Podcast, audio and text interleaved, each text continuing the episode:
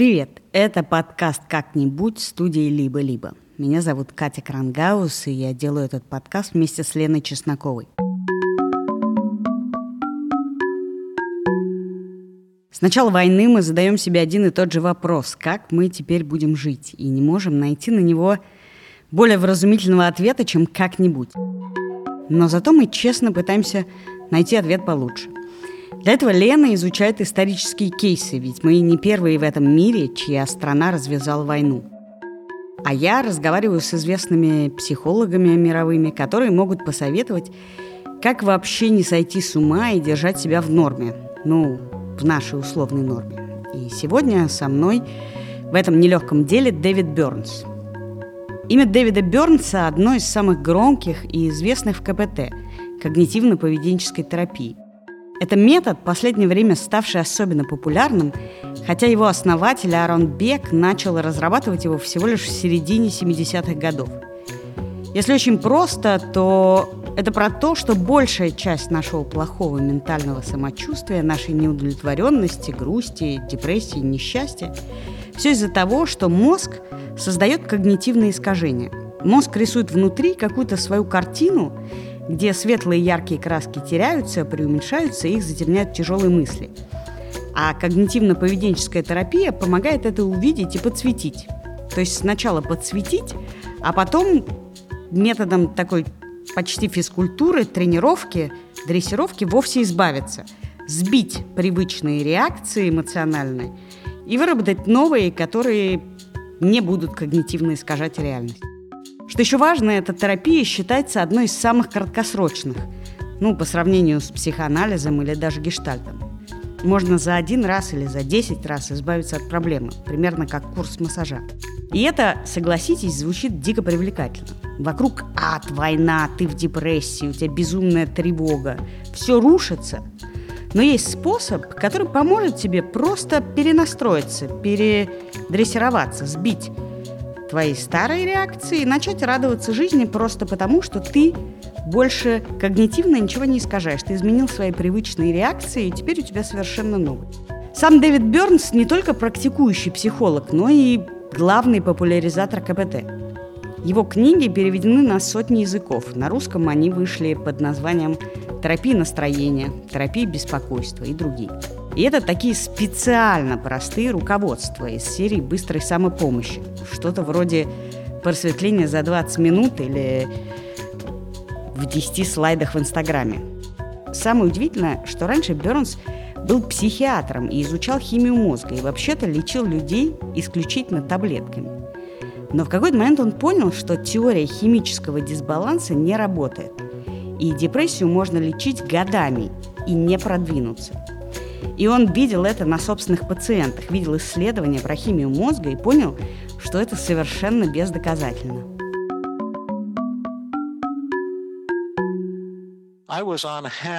Я был недоволен результатами, которые получал клинически, и я сказал себе, должен быть лучший способ.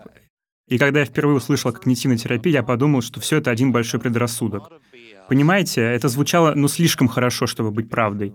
Доктор Аарон Бек проводил еженедельный семинар в медицинской школе Пенсильванского университета. Ну и на него ходила какая-то горстка людей. Я сказал, я буду ходить на этот семинар каждую неделю, попробую эти методы со самыми тяжелыми своими пациентами, и это докажет, что это не работает. Я просто докажу себе, что это никуда не годится. То есть задумка была действовать согласно когнитивной терапии. Я собирался научиться менять образ мысли моих пациентов, помочь им бросить вызов своим негативным мыслям, этому внутреннему диалогу, я никуда не гожусь, я неудачник, я безнадежен. И, о чудо, пациенты, которые застряли в депрессии, начали быстро выздоравливать. Это стало шоком для системы. Сначала я не мог в это поверить, но это продолжало происходить. И пациенты говорили, узнайте больше об этом методе, мы хотим больше подобных техник в терапии. То есть с тех пор вы так и не верите в таблетки? Я никогда не был против лекарств. Я только против лекарств, которые не работают. Есть некоторые люди, которым абсолютно необходимы психиатрические препараты. Они могут спасти жизнь, например, если у вас шизофрения, и вы страдаете галлюцинациями, хроническим психозом. Или у вас маниакальный эпизод. Вам нужны лекарства, чтобы успокоить и вывести вас из этой психотической фазы. Но я думаю, это здорово, что 99% людей, страдающих депрессией и тревогой, можно вылечить очень быстро и без лекарств. В общем, Дэвид посмотрел на эти успехи, бросил свои клинические исследования и ушел в частную практику. И это было довольно мощное решение, потому что в то время он имел довольно большие награды за свои исследования, государственные гранты на изучение химии мозга и все это. И он просто все вернул и бросил. Настолько сильно он поверил в метод Бека. И еще Бернс рассказал о первом случае, когда он уже лечил пациента, но при этом сам еще ничего не знал о КПТ и не понимал, как это работает. Послушайте, как он об этом рассказывает. Во-первых, если вы не знаете про КПТ, то это работает примерно так. А во-вторых, он довольно смешно это рассказывает.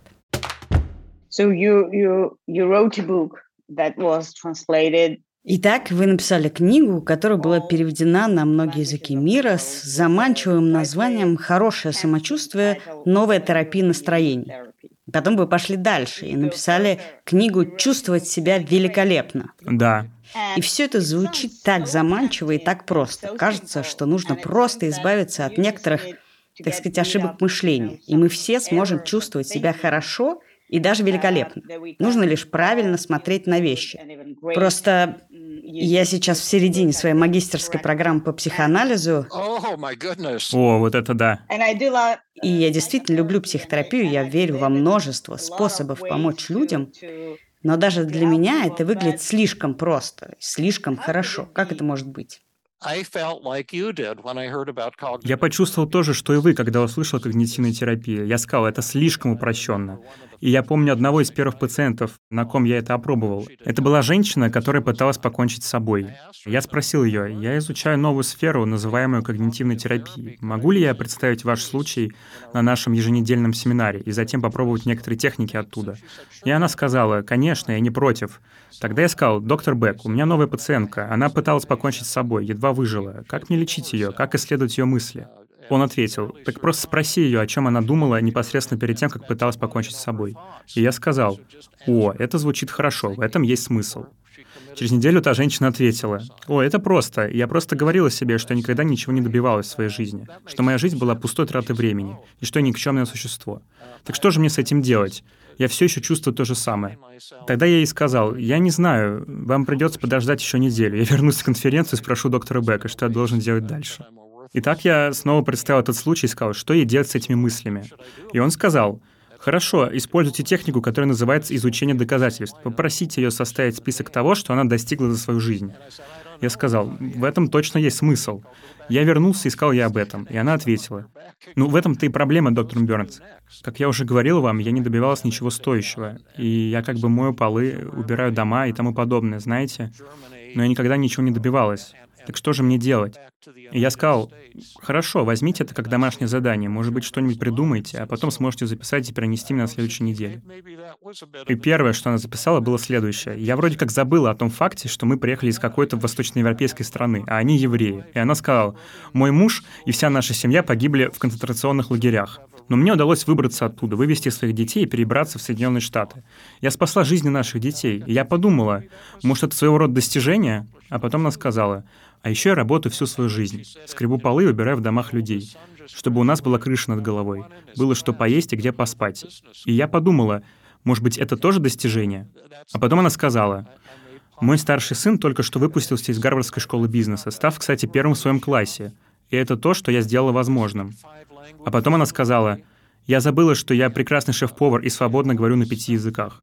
И вот в ее жизни было все это. И слезы, про- просто, и слезы просто катились у меня из глаз, как сейчас. И я сказал, как вы сопоставляете это со своими мыслями, что вы никогда ничего не достигали? И она сказала, это вообще не складывается, никакого смысла. Я не знаю, как я могла поверить в это. Я спросил, как вы себя сейчас чувствуете? И она ответила, я чувствую себя намного, намного лучше. Есть ли у вас еще какие-нибудь подобные техники?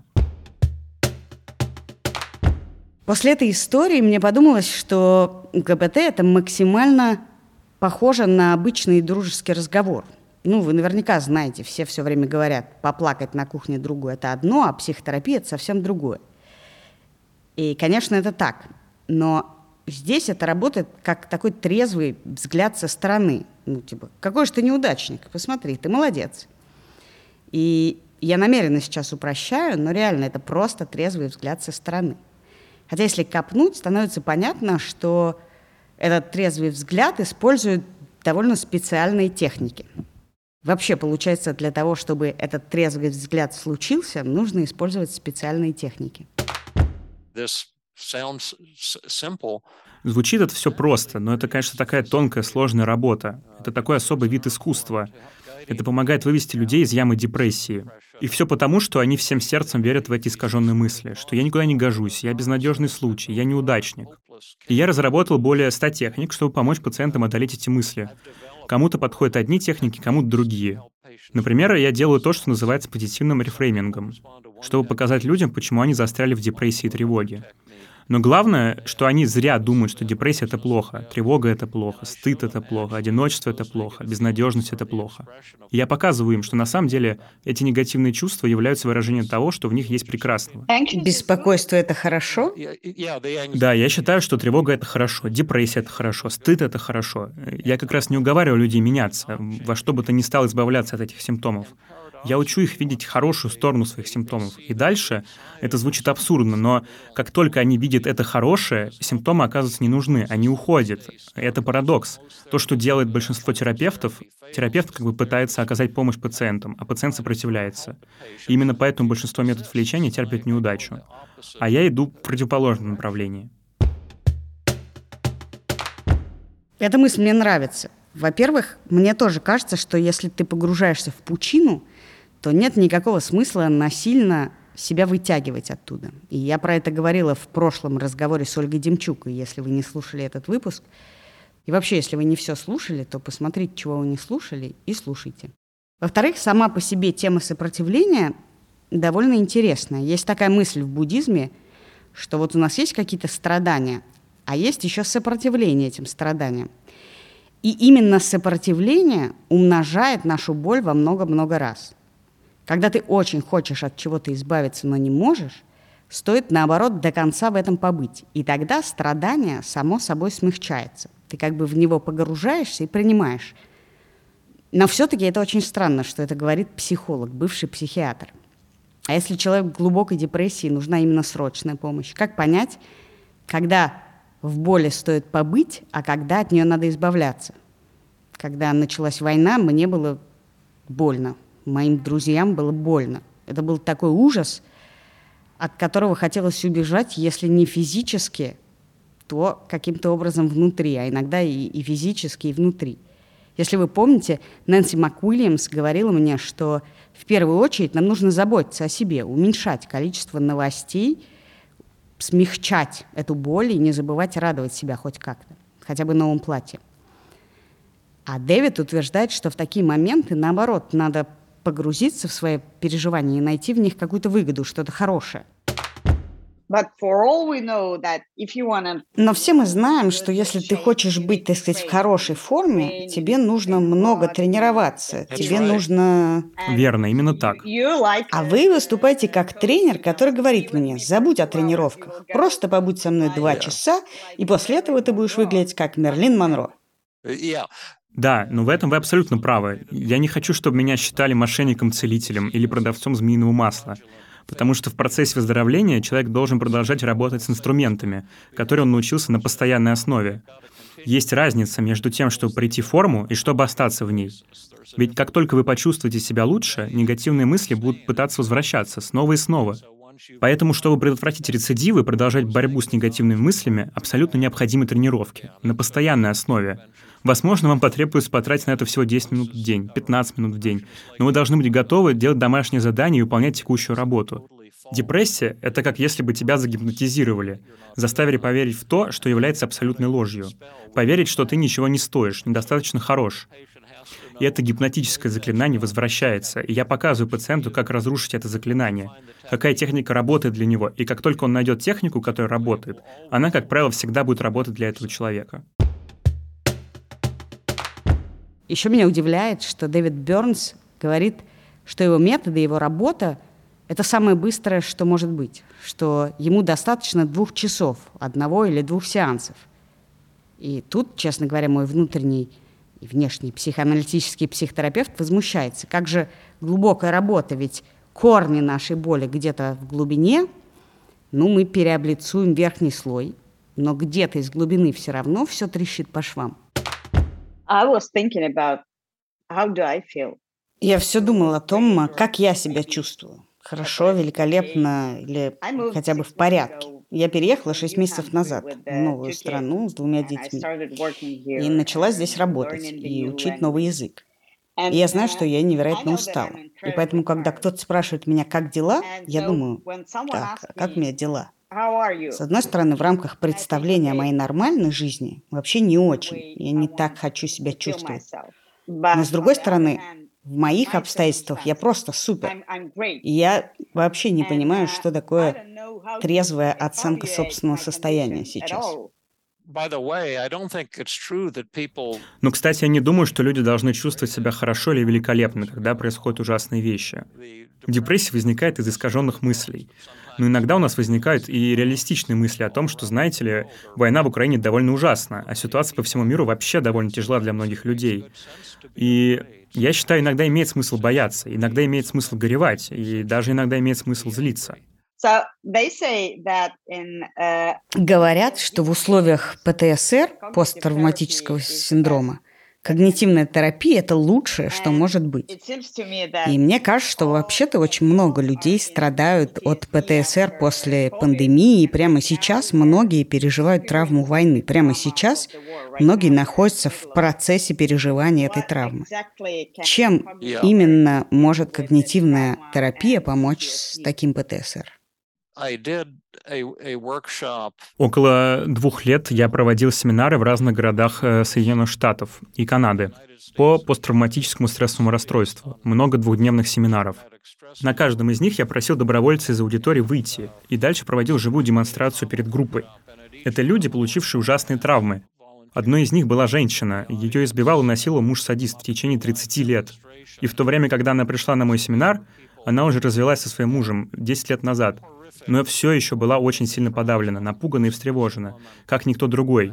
И все же она выздоровела, более чем выздоровела, за один двухчасовой сеанс перед группой, и в конце она не только не проявила признаков депрессии, но ее просто распирала от радости.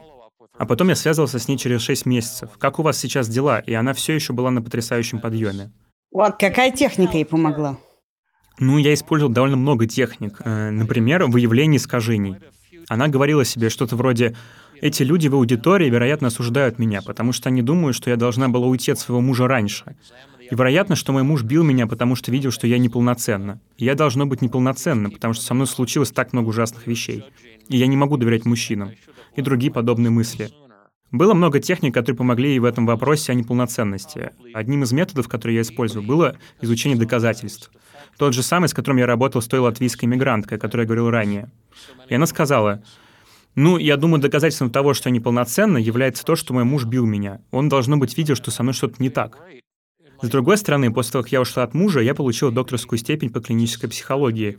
И теперь у меня большая успешная практика помощи женщинам, которые как раз подверглись жестокому обращению.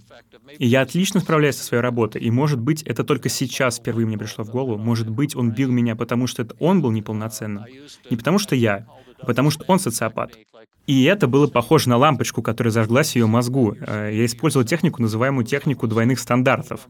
Например, Сказали бы вы мне то, что говорите сами себе. Предположим, я такая же женщина, как вы, и мой муж бил меня и насиловал в течение 30 лет. Вы бы сказали мне, что я неполноценна? Она говорит, нет, я бы никогда не сказала тебе ничего подобного. Ну и почему вы этого не скажете? Потому что это неправда, это просто жестоко. И я спросил, э, как бы вы говорили с этой женщиной? Тогда она ответила, я бы попыталась сказать ей, я люблю тебя, ты прекрасный человек, ты можешь гордиться собой и тем, что ты достигла. Я спросил, будете ли вы готовы разговаривать с самой собой таким же образом? И это было очень-очень трогательно. Она плакала. Дальше еще был эксперимент с аудиторией, потому что эта женщина очень переживала, что другие люди ее осуждают. И это было самое стойкое когнитивное искажение, от которого она все никак не могла избавиться.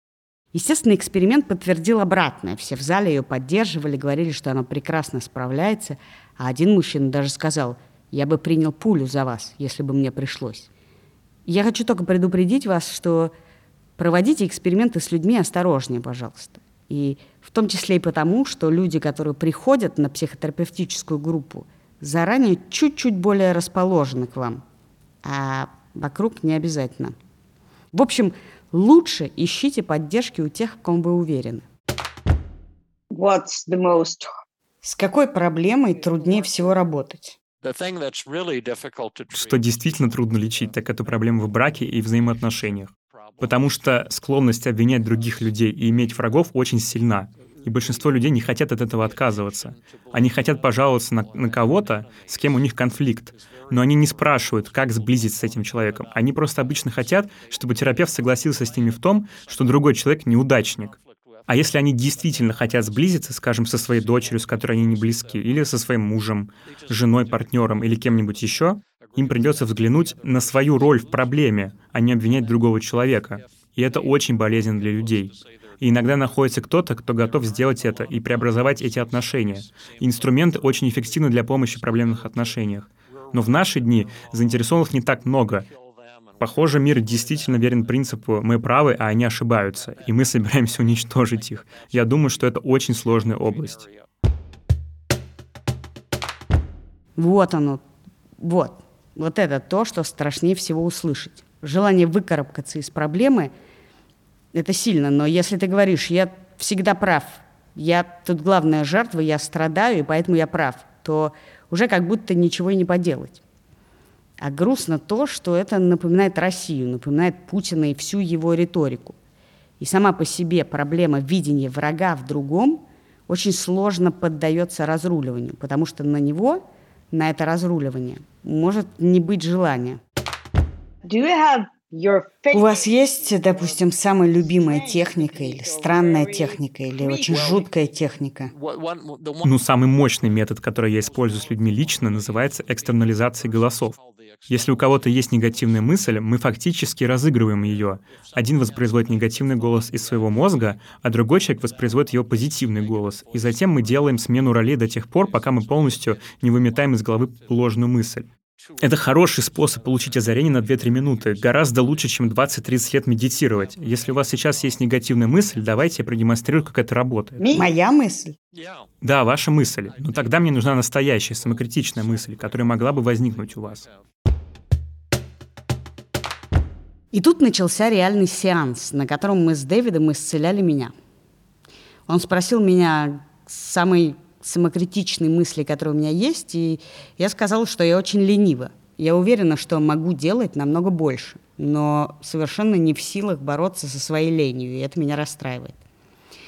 И Дэвид щипцами вытягивал из меня ответы на разные вопросы. Все они сводились примерно к следующему. О чем эта лень? Что она говорит обо мне? От чего она защищает? Почему она для меня выгодна? Что особенного я чувствую в этой своей лени? Что Каким образом эта лень делает меня особенной?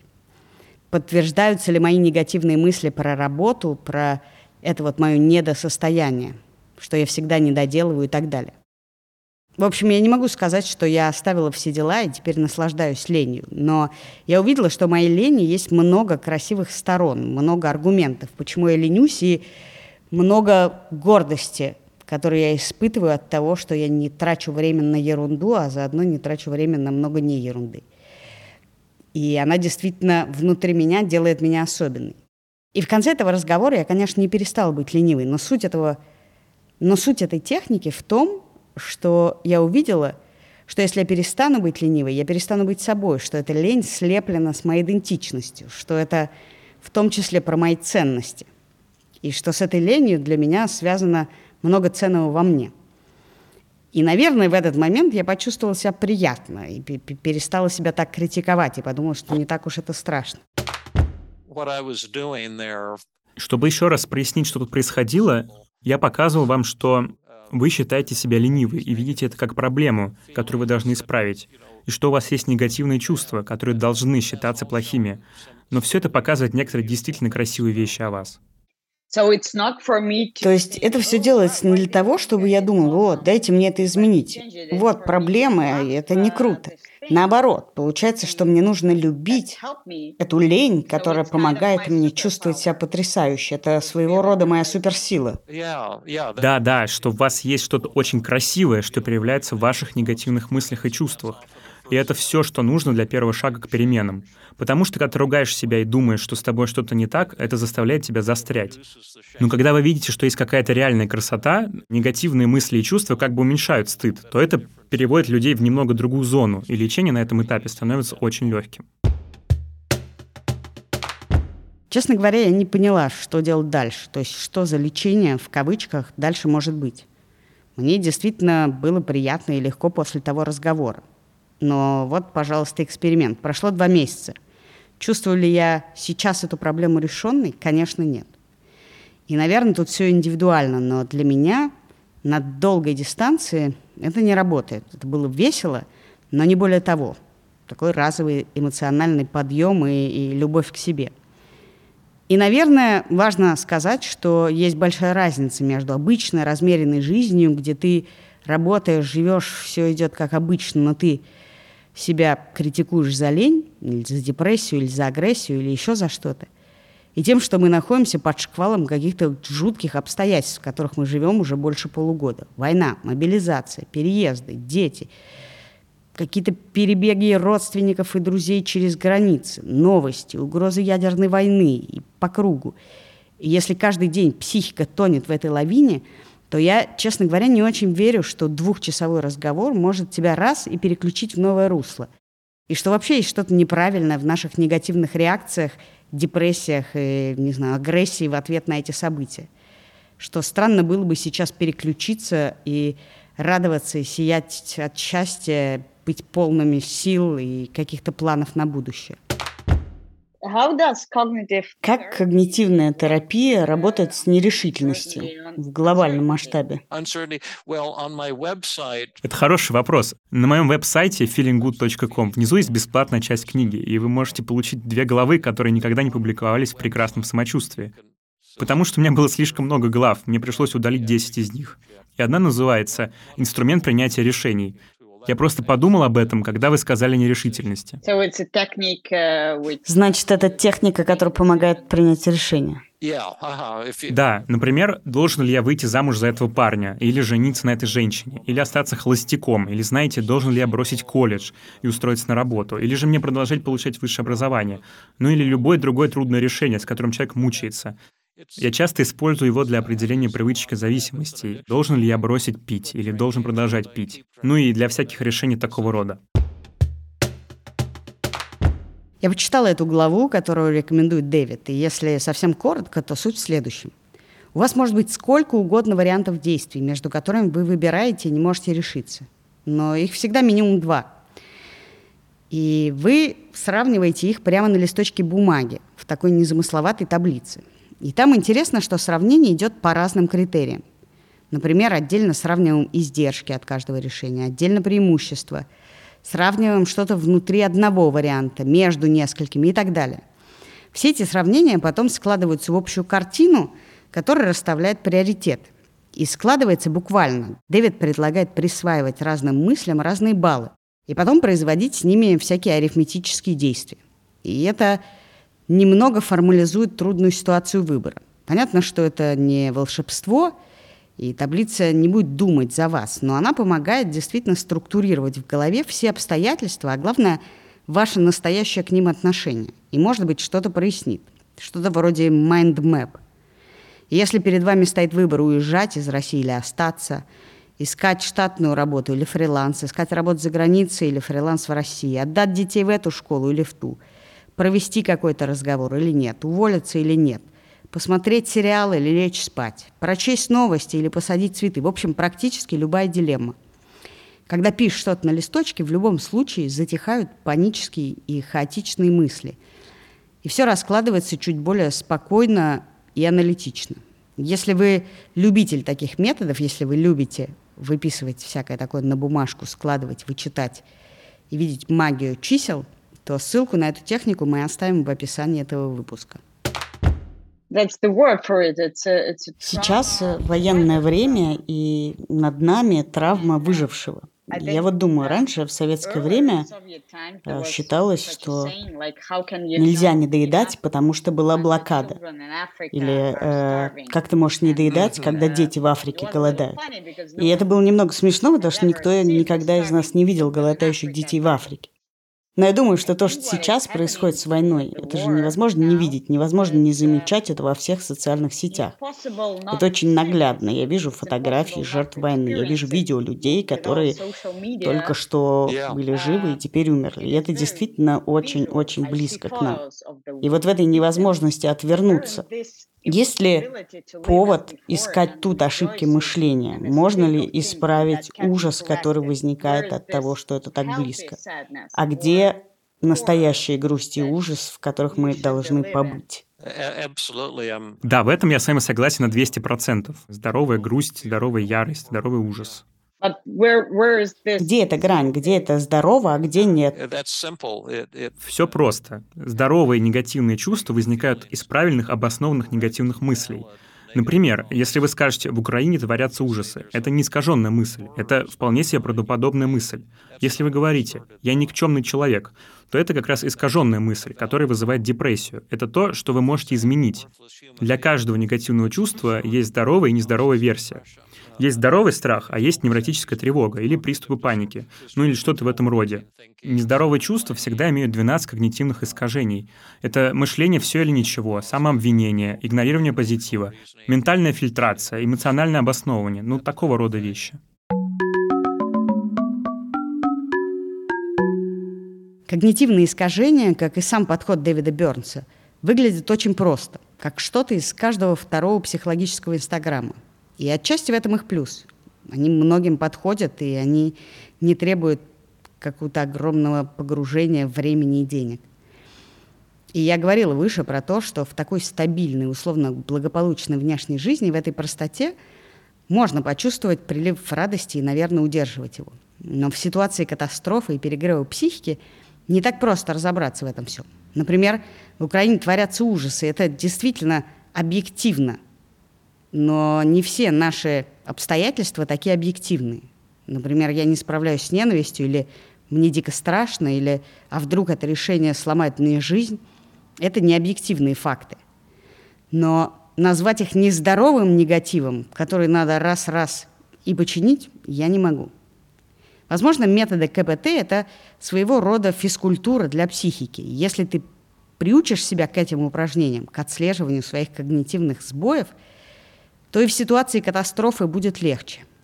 Ну, легче, может быть, не совсем то слово. Я имею в виду, ты не видишь из катастрофы, но, возможно, у тебя будут какие-то костыли, какие-то буквально розовые очки, которые тебе проще надеть, чтобы все так не полыхало.